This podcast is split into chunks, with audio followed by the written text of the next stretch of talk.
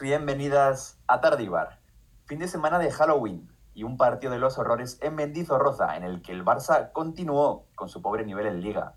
Dicen que todo llega a su fin, algo que parece ser el caso de los grandes comienzos de temporada de Getafe y Granada. Por su parte, el Real Madrid volvió a la senda del triunfo, al igual que Betis y Villarreal. Hablamos de todo eso, de la exhibición de Silva y Joao Félix, de la increíble pero cierta victoria del Athletic y mucho, mucho más. Para ello, cuento con nuestro Marshall particular, cazador de sombras e inquisidor de aquellos que siguen profesando la fe a Gaitska Garitano. Nacho, ¿estás contento con esta jornada? Solo diré que básicamente el partido del Athletic fue la filosofía de este programa, 99% de fe y 1% de probabilidad. más tarde hablaremos de eso, pero la coña ahí que tuvo el Athletic, vamos, fue bueno, la, la, coña no, que el Sevilla llegaba de Europa cansado y en los últimos minutos fue donde pegó el arreón el Athletic, ya está. No hay, no hay más motivo. Fue pecheo del Sevilla entonces. Sí, fue esos 15 minutos finales le sobraron al Sevilla. Duras declaraciones. Y cómo no, también estará presente Jesús, con una semana ya de confinamiento a sus espaldas. Jesús, ¿cómo lo llevas? Lo llevo estupendamente porque entre el trabajo y la universidad me paso el día fuera de casa. Entonces, pues eso del confinamiento, pues bueno, tengo, tengo mis motivos para saltármelos. Pero bueno, yo creo que dentro de poco no voy a ser el único confinado.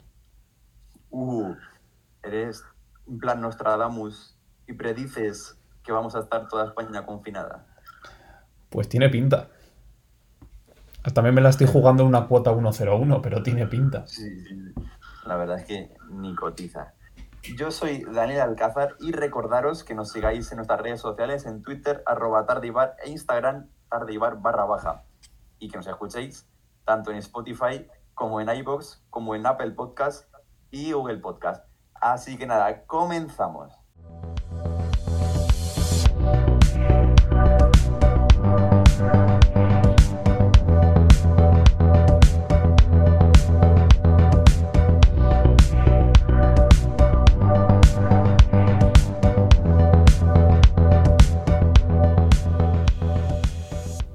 A pesar de lo mal que prometía esta jornada, a mí me ha gustado. Han sido partidos buenos, entretenidos, la mayoría de ellos. No ha habido ningún partido que digas, uff, qué tostón. Así que eso se agradece.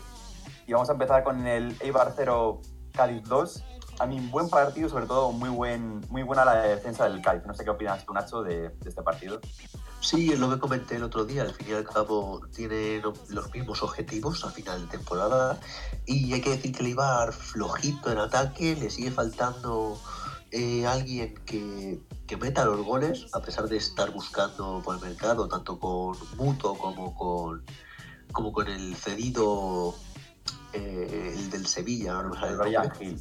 Es el Brian Hill. Está buscando el gol, pero le falta ese, ese gol. Eh, el Cádiz no era un rival fácil para meterle ese gol y ya lo ha demostrado.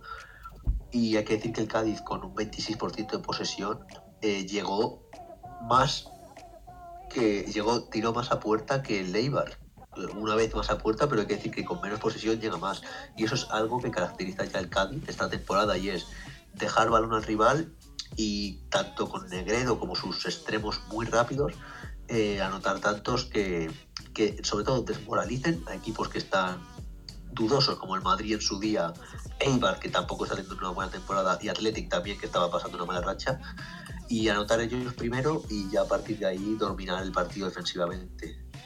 a mí me, me gustó el Cádiz sobre todo que al final es un equipo que con tres jugadores, o sea, el portero, el Pacha Espino y Fali por otro central, depende del partido, eh, te gana cualquiera. O sea, no sé cómo tiene una seguridad defensiva de la hostia y es que es imposible que metan gol. O sea, a mí el Ibar atacó, atacó más, pero atacó peor que el Cádiz.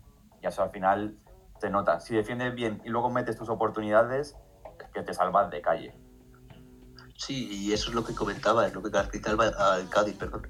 Eh, que defensivamente es una máquina muy bien engrasada y ofensivamente cuando tiene que anotar, anota. Y eso es es lo que comenté también al principio de temporada. El Cádiz es es, no es un jugador, no son dos, no son tres, es un equipo, un bloque, que todos van a lo mismo y así lograron el ascenso y así lo- lograrán la permanencia. Es una lástima que no lleguen a los dos goles por partido, pero aún tengo fe en Álvaro Negredo que, que, que lo pueda conseguir. Confiemos, ya han metido 2-0 en, en Eibar. Eh, pues sí, al- eh, a ver. Pues sí, pues sí, se lo han metido dos goles a. Bueno, ah, no. Y al Huesca, Al ¿no? Huesca también le metieron dos. Ojo, poco a poco. Cada día más cerca Ya. de esa media de dos goles. Cada día confiantes más. Eso, eso esperamos, que, que lo consigan. Y el que consiguió ganar de nuevo en Liga fue el Madrid, 4-1 al Huesca. Y yo solo decir que no llega a ser porque Eden Hazard metió ese golazo, eh, el Madrid no ganaba al Huesca, porque la primera parte eh, no le bailó, pero el Huesca jugó muy bien. A ver, yo es que creo que al Madrid siempre le cuesta ese tipo de partidos. Y no solo al Madrid, sino a esos equipos grandes que normalmente salen de favoritos, que son equipos que construyen todo a partir de la defensa. Siempre cuesta abrir mucho la lata. Entonces, cuando llega el momento de. O sea, cuando metes el primer gol se abre. Y yo creo que el Madrid eh, llegó justo el gol en el momento oportuno, porque si no recuerdo mal el de Hazard fue justo, bueno, quedaban cinco minutos para el descanso, entonces al final obligas a, a que el Huesca se abra, haya más espacios y bueno, luego ya los goles fueron cayendo por, vamos, el partido fue cayendo por su propio peso. Sí, pero o sea, al final, lo, o sea, estos partidos rollo O sea, yo Eh, creo al que ganó un partido que se le podía haber complicado mucho como el del Cádiz. Sí, que al final, eh, si Hazard hubiera estado en el del- con el Cádiz, a lo mejor la cosa hubiera cambiado. Es verdad, el Cádiz es mejor equipo que el Huesca, pero, pero eso es que yo veo al Madrid muy, muy plano y que al final es eso. Marcas un gol, el rival se abre y ahí el Madrid sí que hace daño. A mí lo que me flipa es que no sé, o sea, lo más destacado del partido no fueron, no fue otra vez el gran partido de Fede Valverde, ni que Rafa Mir, por ejemplo, en el Huesca está muy bien, porque en los dos últimos partidos han notado gol y contra el Madrid dio la asistencia del gol. Lo más destacado del partido fue que Ben Hazard no celebró el gol. Ya, eso. Yo creo que debe estar mazo jodido consigo mismo. Claro, en plan, no, pero eso es que en verdad deja mucho que desear que un partido que el Madrid, pues bueno, no juega, pero acaba ganando sobradamente. Lo más destacado del partido fue que Eden Hazard no dijo, "Siu". Yo qué sé, macho, no creo que sea para montar la que, la que están montando, pero, pero bueno, también te digo, si el Madrid juega así no le va a servir. Yo creo que. A ver, a lo mejor si Hazard va recuperando el nivel poco a poco, sí que. o sea, Porque el Madrid con Hazard y sin Hazard es una cosa distinta. Sí, Entonces, no sé. A mí lo que me ha hecho gracia son las declaraciones de Barán en la previa contra. con- eh, Bueno, en el partido contra el Inter, que se juega hoy por la noche. Que, que dice que él hace mejor a Sergio Ramos y Sergio Ramos le hace mejor a él. Y yo diciendo, ¿pero qué vas a hacer tú mejor a Sergio Ramos, pedazo subnormal? Barán debe su carrera deportiva a Ramos. Sí. O sea, ya le puede estar comiendo la polla todos los días. Porque si no. Vea, es que, yo qué sé, eso me flipa, porque cuando no juega el puto Ramos es que el Barán se parece al Cata Díaz o gente así. Y cabrón. Y, y bueno, no, o sea, pues luego hablaré un poco de los entrenadores que creo que les van a dar puerta, pero yo creo que a Mitchell del Huesca no es el que tiene más posibilidades, pero le queda, le queda poco, porque como el equipo no empiece a, a ganar, es que no ganan un puto partido, le- les veo, es que compiten bien, pero, o sea, no juegan bien, pero compiten mal, y al final eso te vale una verga. El siguiente partido del Huesca es contra el Eibar. Es- Este yo creo que sí que va a ser la prueba de fuego de Michel. Si se queda o se va. Sí, sí, sí, Pues si no gana el yo, Eibar, o sea, yo creo que son equipos a los que les debe faltar una pieza o algo así para empezar a, a ganar, porque competir compiten. Pero vamos, el que yo creo que tiene que estar primero en todas las quinielas es, eh, es Sergio el de Valladolid. Sí, o el del. O Paco, o Paco Lo López, el del Levante, también está. Son esos dos, yo creo. O sea, pero al final el del Valladolid dice, bueno, es que tienes un equipo de mierda. Al final, yo qué sé, es que tampoco no se, no se sabe si tu entrenador puede hacerlo mejor, pero el del Levante, que es que tiene un buen equipo. Hay que decir que lo que le pasó al Valladolid también es que le faltaba Sergi Guardiola, uno de los máximos artilleros la temporada pasada, y eso le puede dar mucho juego cuando vuelva a jugar.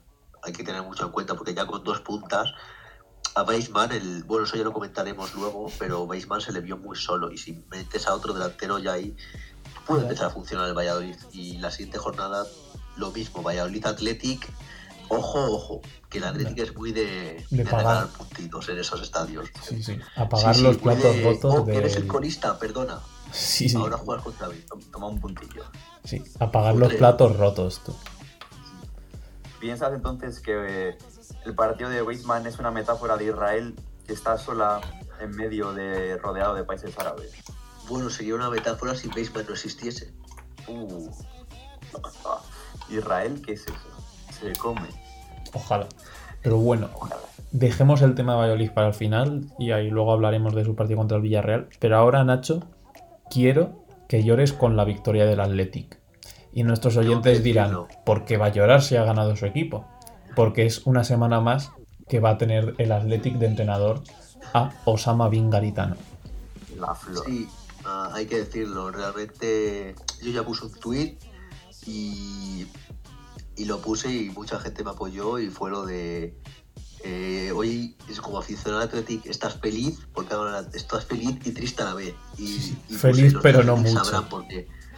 Claro, y, y la gente perfectamente sabe que es eso es está muy bien que lo de Garitano, oye, pues eh, funciona, tuvo huevos, solo ha tenido que estar en la cuerda floja para quitar a los de siempre, pero son tres puntos muy importantes que nos aupan al, al undécimo puesto y ya nos sacan de esa zona terrible y veremos si puede dar continuidad a esta racha que no lo ha logrado en toda la temporada y es ganar dos seguidos o puntuar en dos partidos seguidos directamente, ya no ganar, puntuar.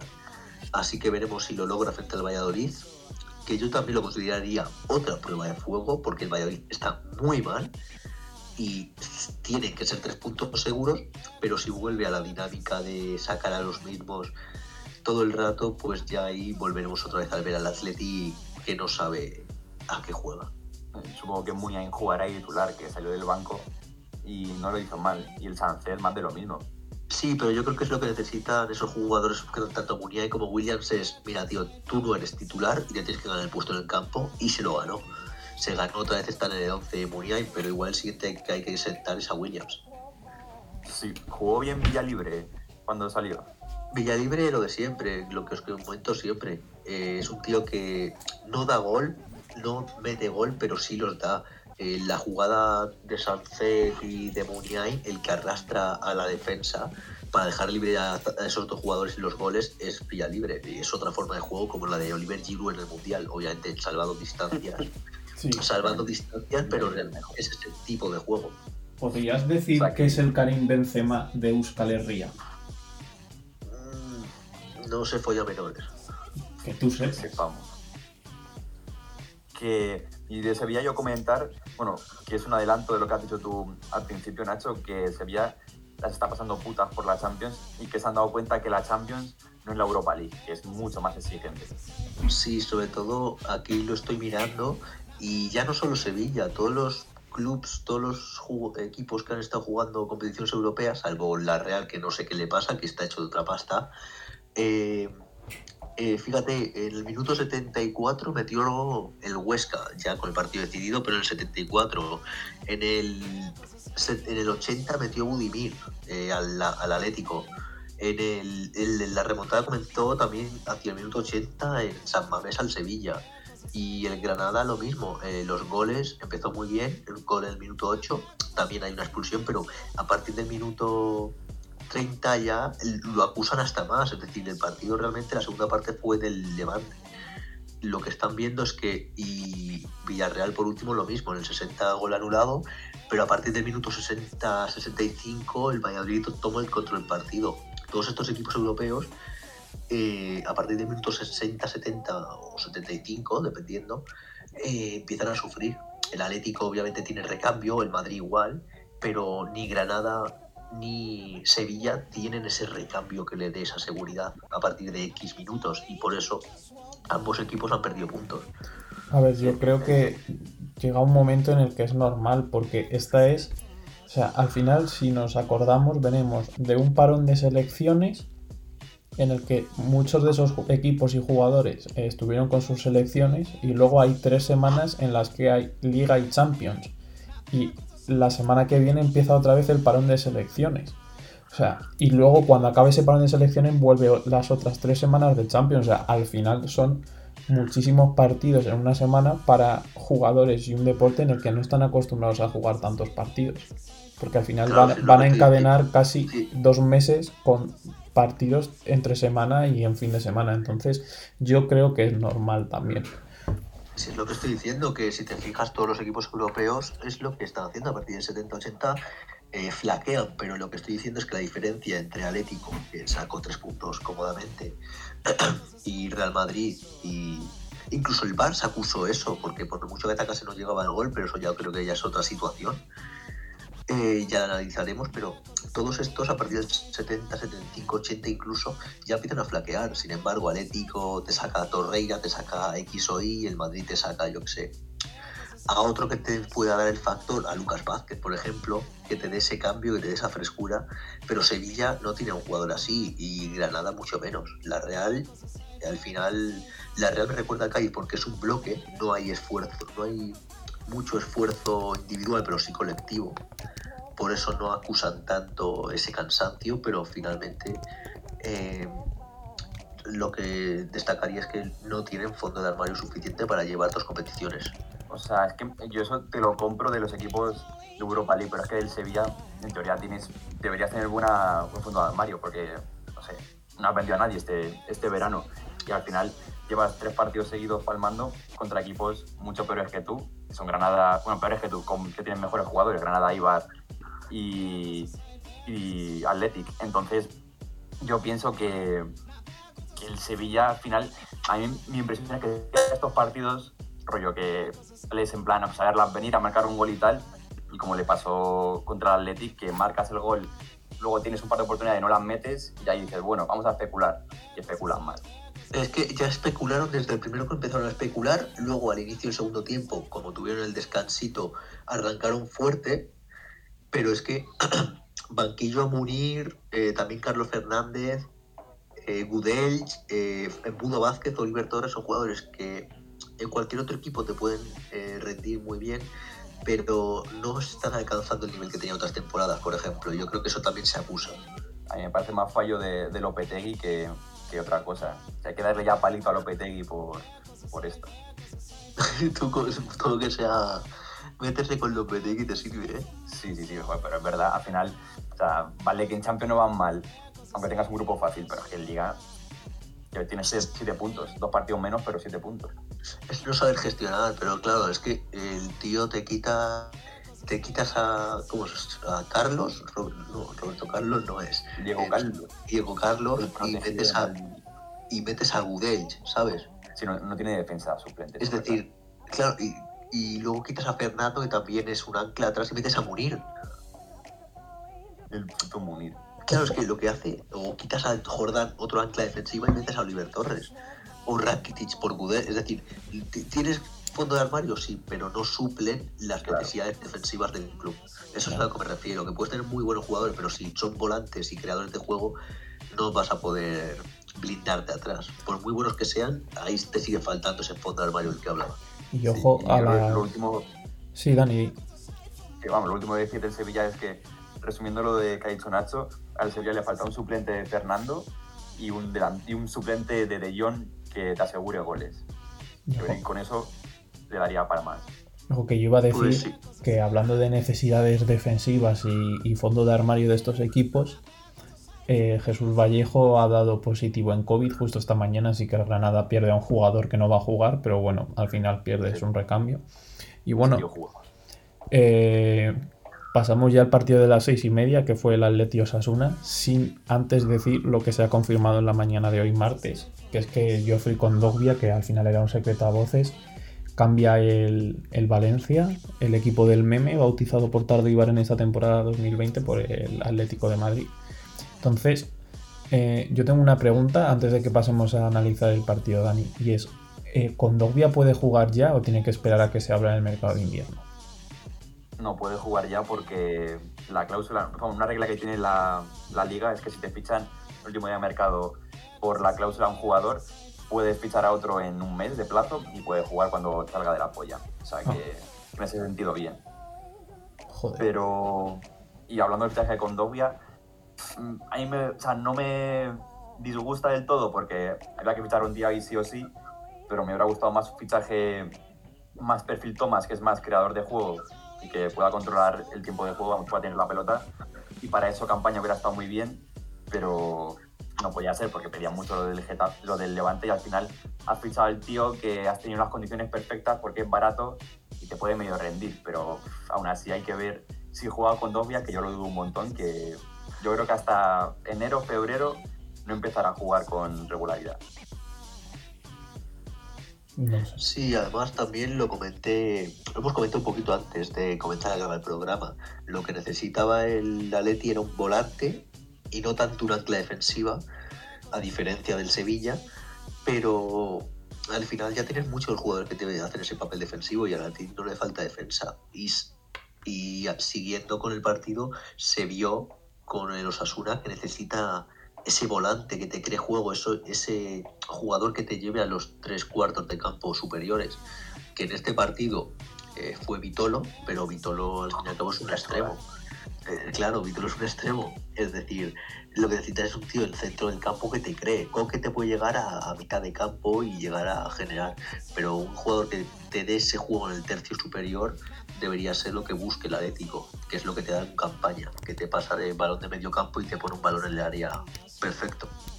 Justo, pero como el Atleti tenía planificación deportiva nula, pues te ficha lo que pille por ahí. Y vamos, ya entrando rápidamente en el partido, Atleti usó la misma táctica que contra el Betis, que es la de la primera parte salir a, a verla venir, así que hay un gol bien sino mal. Y cayó. y cayó de un penalti ahí tonto del Osasuna. Y la segunda ya salir enchufados a tope y resolver el partido en los primeros minutos. Que no me parece una mala arriesgada, pero no me parece mala táctica porque así evitas que te pase lo del Sevilla, que acabas de fondar los partidos.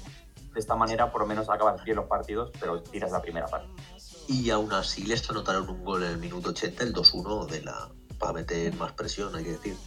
Sí, sí, al final ah, falló los centrales. Sin embargo, comenzó a, se pegó, eh, movió el banquillo bien Simeone, metió a Torreira, a Lemar para dar esa velocidad que hacía falta. Y llegó el gol, llegó el gol, el tercero, el de la tranquilidad en el 88. Pues ahí está la diferencia del fondo de banquillo. Torreira, Lemar son jugadores de desborde que te pueden hacer llegar y ahí y se demostró porque al final metes gol y a su vez luego metió, después del gol metes a Felipe que te da defensa. Ahí es una completa planificación distinta a lo que hizo el genio Lopetegui. Puto Lopetegui, casco. O sea, y para mí el mejor del partido, a ver, yo Felipe jugó muy bien, pero no jugó tan bien como en Champions. Para mí mejor fue Coque, que la segunda parte de una masterclass el cabrón. Cuando quiere el tío, es que es Dios. A mí, una serie de pases que dices flipas. A mí me pareció, o sea, yo me, esperaba un 0-0 y más después de ver que no llevabais ni a, ni a Luis Suárez ni a, ni a Diego Costa, pero bueno. A ver, es un partido eh, que tienes, o sea, sobre todo estos equipos grandes, grabado a fuego como esos partidos en los que te puedes dejar puntos, porque al final uno se en tu casa, tienes que ganar sí o sí, pero fuera sí que se puede dar la esta de perder puntos y para mí el Atleti solventó un partido muy bien que se le podía haber complicado. Yo ya lo comenté en la previa y yo dije que veía un clarísimo 2 en este partido. Hablando general de apuestas. O de quiniela.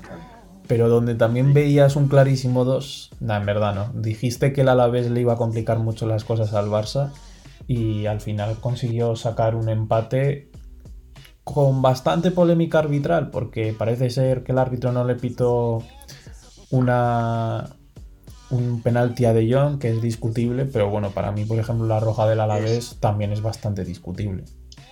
eh, son dos amarillas claras, las de la vez y es roja. Y lo del penalti de John es lo mismo que le pasó en San Mamés contra Capa, que eres un pecho frío de que pesas 50 kilos y te aparece un tío que pesa 70, te empuja un poco y te caes, no hay más. Hombre, para, para, para mí el penal, o sea, lo de capa es penalti. Porque te empuja por detrás sin, sin, sin poder, sin Pues poder entonces jugar el esto también es balón. penalti. Entonces esto también. Sí, pero no interesa Porque estás decirlo. saltando y le empujas por detrás, también sería penalti esto. Sí, pero tenía ventaja de balón porque en San Mamés sí la tenía. Sí, en esto igual. Si tenía remate de cabeza y el otro lo empuja y le desequilibra. Es que si nos ponemos, si siguiendo el mismo baremo son penalti los dos. Claro, pero que no se pite no significa que no Pues lo sea. A mí no me lo parece penalti. O sea, con el si te pones tonto, te lo pitan y te lo pueden justificar, pero de normal que no, no deberían pitar esas cosas. Es que es un choque. O sea, si hubiese sido eh, un delantero centro, o sea, hubiese aguantado el choque y no hubiese pasado nada, pero es Claro. mierda, es picha floja. Pero, De lo todas formas, San Mamés, en San Mamés es Luis Suárez y no se te cae. Joder que no. A ver, Está tirado en el suelo desde Vale, Luis antes. Suárez se tirará, pero yo no veo.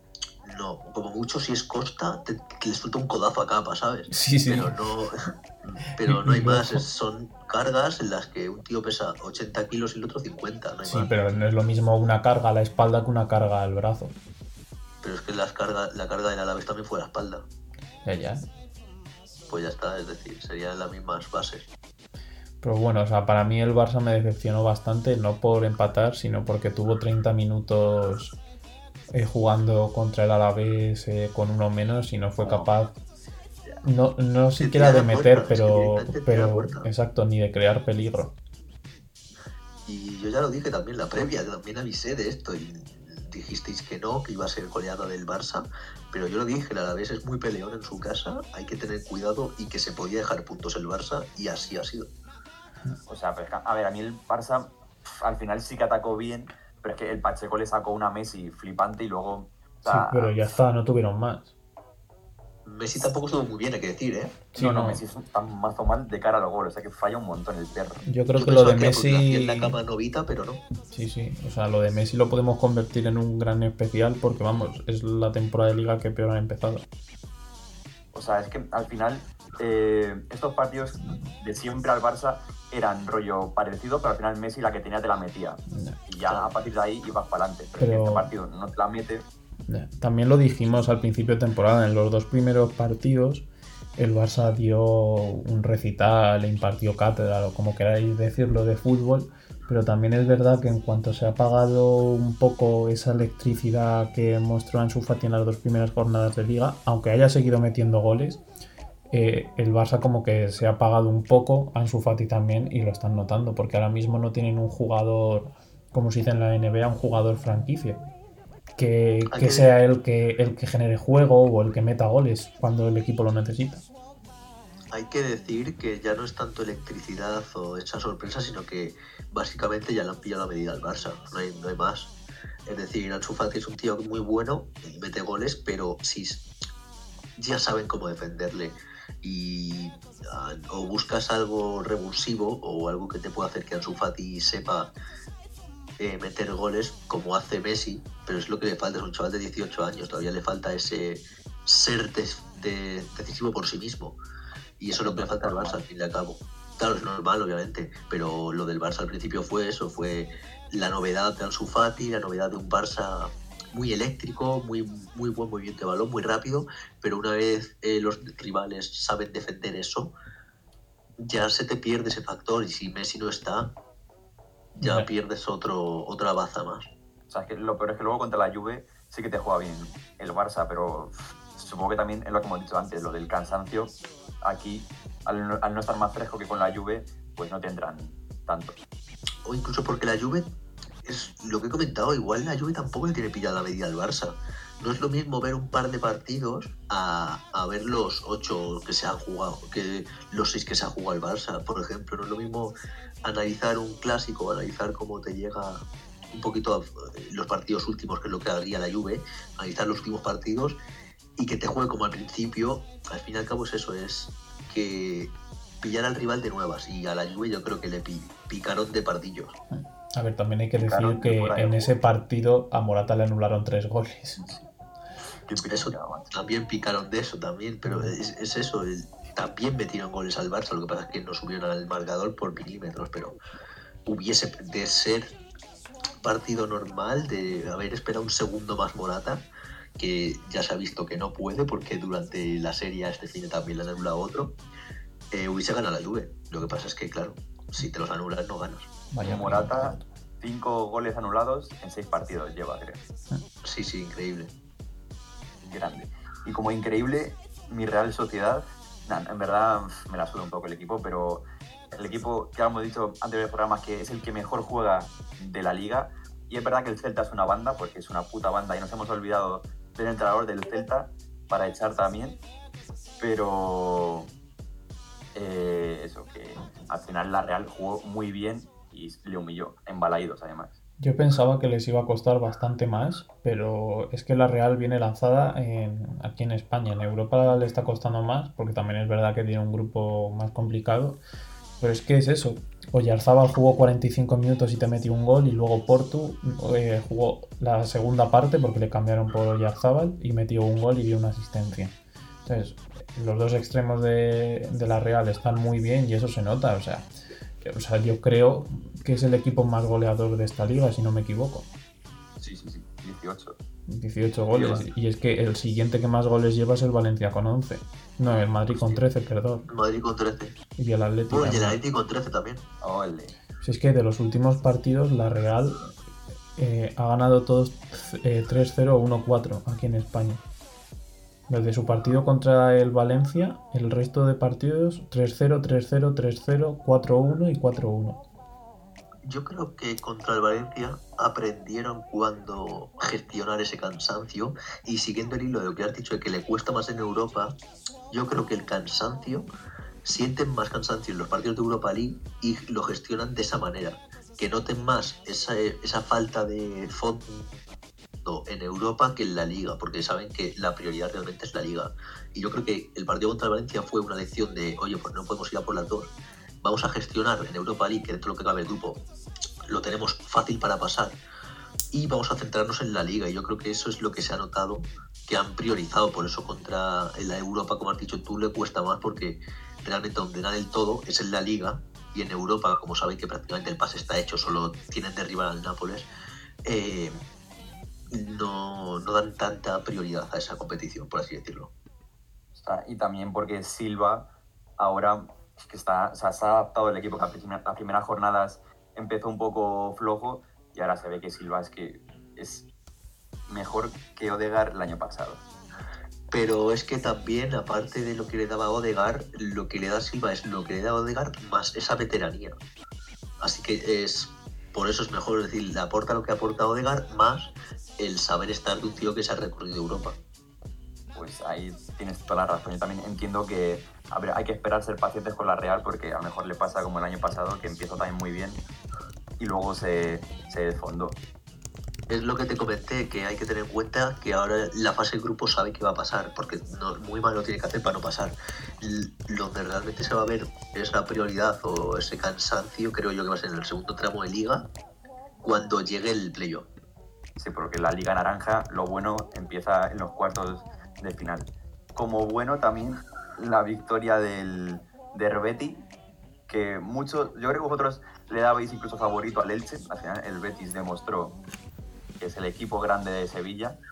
¿Y de España? Y de España. Y se fundió en Elche que, que hizo poquito en este partido. A ver, también es verdad que el Elche salió dormido y la primera parte el Betis fue un rodillo. Sí que despertó en la segunda, pero ya no tenía nada que hacer. Se cambiaron Sí. los papeles porque el partido era a las 2 y el que sufrió el mal del andaluz fue el Elche.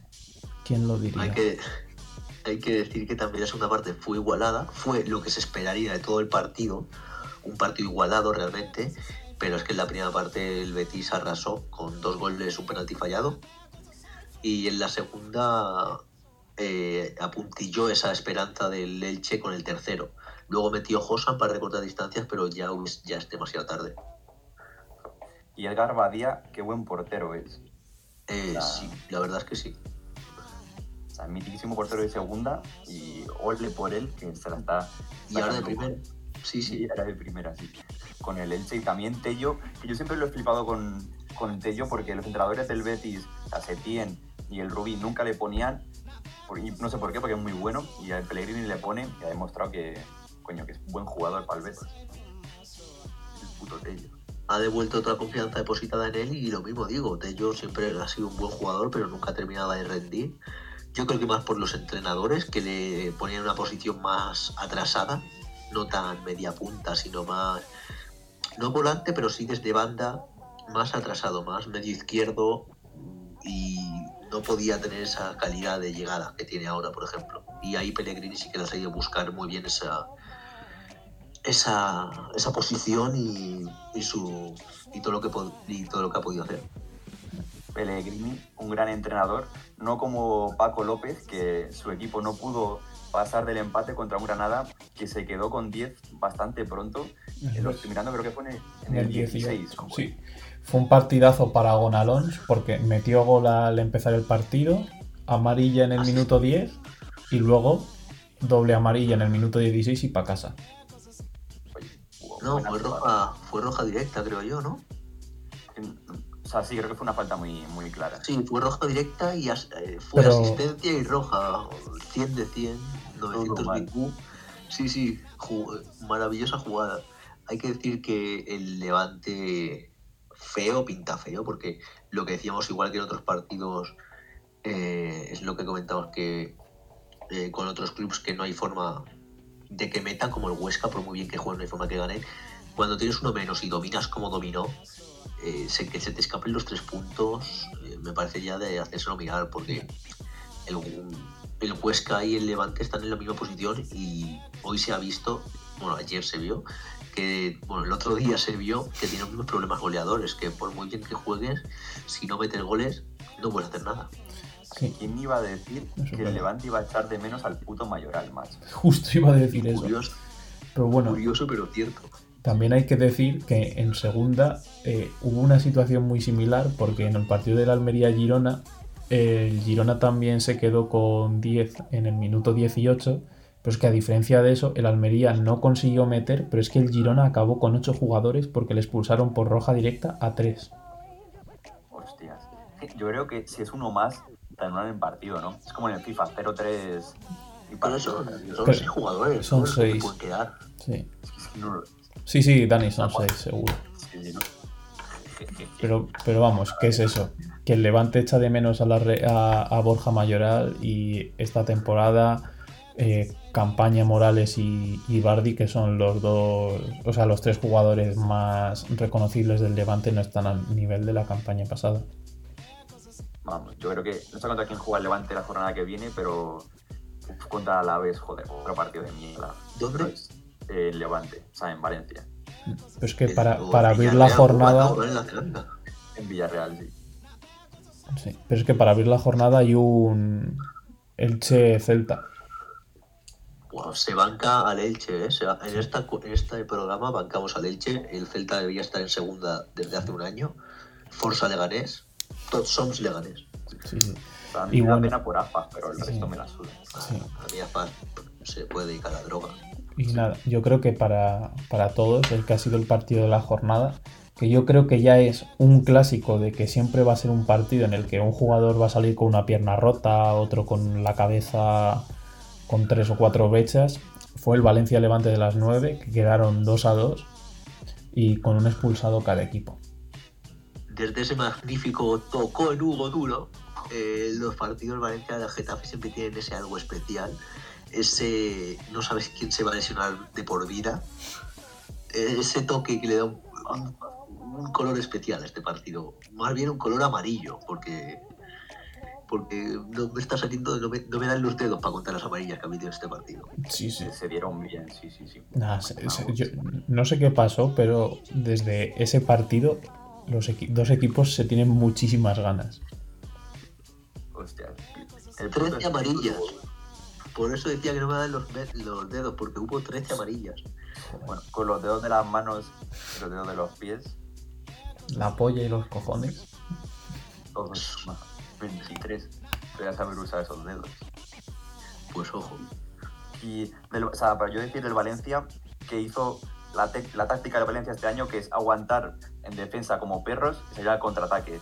Y le salió bien al principio, pero luego, obviamente, el Valencia usó su carta de habilidad meme, que fue dejarse remontar en dos minutos, para luego de repente, nadie sabe cómo, empatar de penal.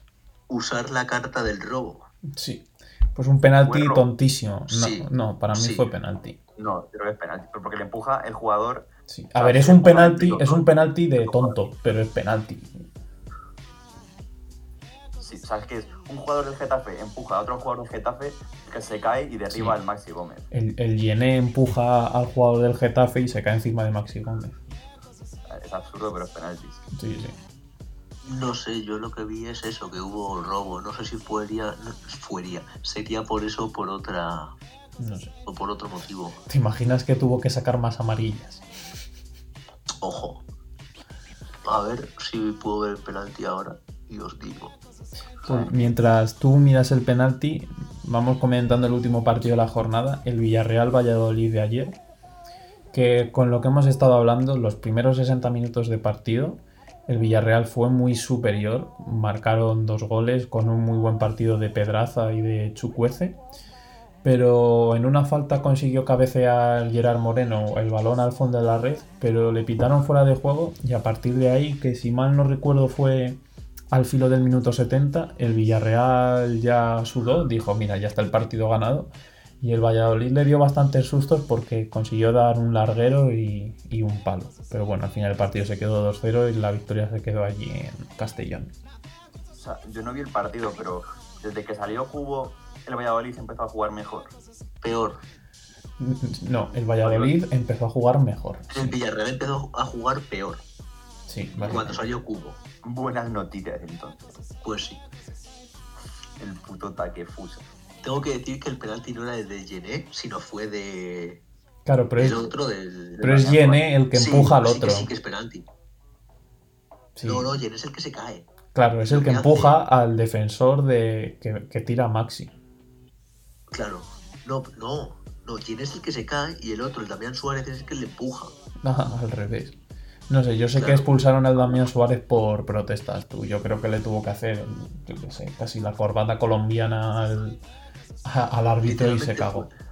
Fue, fue- literalmente fue que el partido ya estaba como estaba y el, el árbitro ya está, pues ya dijo, mira, pues tú Sí. te vas. A tomar por culo, sudar. Sí, Sí, algo así. Y Pero nada, bueno, hizo lo que todo el mundo quiere y es expulsar al jugador del Getafe.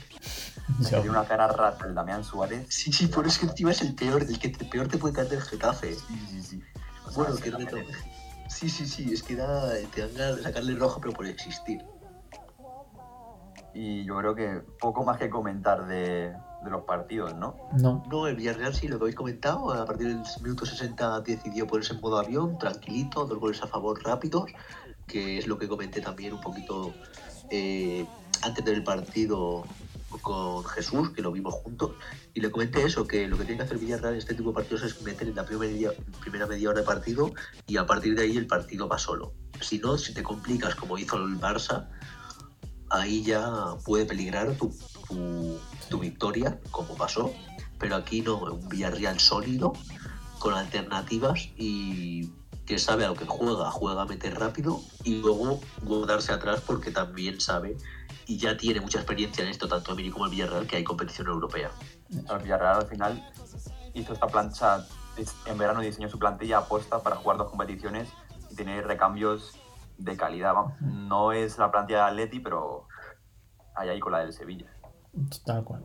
Diría que es mejor esta, la verdad, porque los recambios son para posiciones específicas, no es como el Sevilla que tienes buenos jugadores, pero lo que hace el jugador es un- algo completamente distinto al tío al que, sus- al que sustituyes. Ojo, y ganó sin parejo, ole. Mucho mérito entonces Y- para el Villarreal. Y nada, ya para Sí. cerrar, vamos con la típica pregunta de quién es el MVP para vosotros. Y antes de que me lo quitéis, me voy a lanzar yo a la piscina. Y es que muchas veces hemos dicho que Oyarzábal es el MVP y tal, no sé qué, pero nunca se lo hemos dado a Portu, que también está rindiendo a un muy buen nivel. Y gran parte de, este inicio temporada tan magnífico de la Real Sociedad se debe a él. Así que mi voto va para Portu. Yo cada vez que escucho el nombre de Portu veo a Nacho ahorcado en la plaza del pueblo, no sé por qué. Pero Yo creo que él entiende los motivos. No sé de qué me estás hablando. Devolverle qué. Jan Herrera, ¿qué? Hombre, Ángel Herrera por lo menos no hizo mucho, pero el puto Porto, macho. Me cago en Dios. Pero bueno, yo se lo voy a dar al, al Tallo, al Cristian Tello, que yo que sé, metió dos goles. Y mi Betis siempre tiene que salir en los MVPs. Yo se lo doy también, me voy a, a Betis y se lo doy a Canales, porque las dos asistencias y conductor de un juego. pasa más desapercibido, pero llevar el partido como los lleva Canales, sobre todo este partido, eh, hay que destacarlo también, aparte de que dio dos asistencias. Y hay que decir que lo de Oyarzábal solo lo hizo una persona. Y eres tú, Jesús. Nadie le da mal fútbol a Oyarzábal. El, el Morate. El Morate. Bueno, también. Pero yo creo que realmente Dani y yo sabemos ver que es el Bruno Fernández de esta liga. Hostias. Qué bueno. Sí, porque- Y nada, y hablando de Morate, ojo, que me ha dicho por línea interna de que él se lo va a dar a Hazard. Uf, Bueno, pero se esperaba también, ¿no? ni cotizaba eso. En, verdad, en verdad me lo he inventado, pero seguro que por ahí van los tiros. Sí, sí. Y tengo que añadir que a lo de Hazard, que el partido Madrid-Huesca eh, fue el factor decisivo, así que igual no, ya. tiene- no, no le falta razón, pero bueno, y también tengo que añadir a este partido que yo lo veía que iba a pasar como contra Cádiz hasta que metió Hazard. Sí, ahí Morate lo ha acertado, yo creo. Esta ocasión sí que Hazard se le merecía una mención, por lo menos. Pues sí, sí, la verdad es- que iba siendo hora de que Sí, sí, sí. cotizase lo pagado. Pero que os estoy diciendo que me lo he inventado, tú. No, no, a ver, yo- yo me lo olía, pero también me olía que se lo hubiera dado a Hazard. Sí, sí. Y, y aquí tenemos que romper una lanza a favor de, de Morate. La, la primera y última vez que haremos esto, Morate, por si nos estás escuchando. O- obviamente, sí. Y nada, pues yo creo que lo dejamos aquí. Eh, recordar que nos dejéis en comentarios quién queréis que es el MVP y que nos sigáis en nuestras redes sociales, en Twitter, arroba tardeibar, e Instagram, tardeibar barra baja, y que nos escuchéis en Spotify, iVoox, Podcast y Apple Podcast. Hasta el siguiente programa.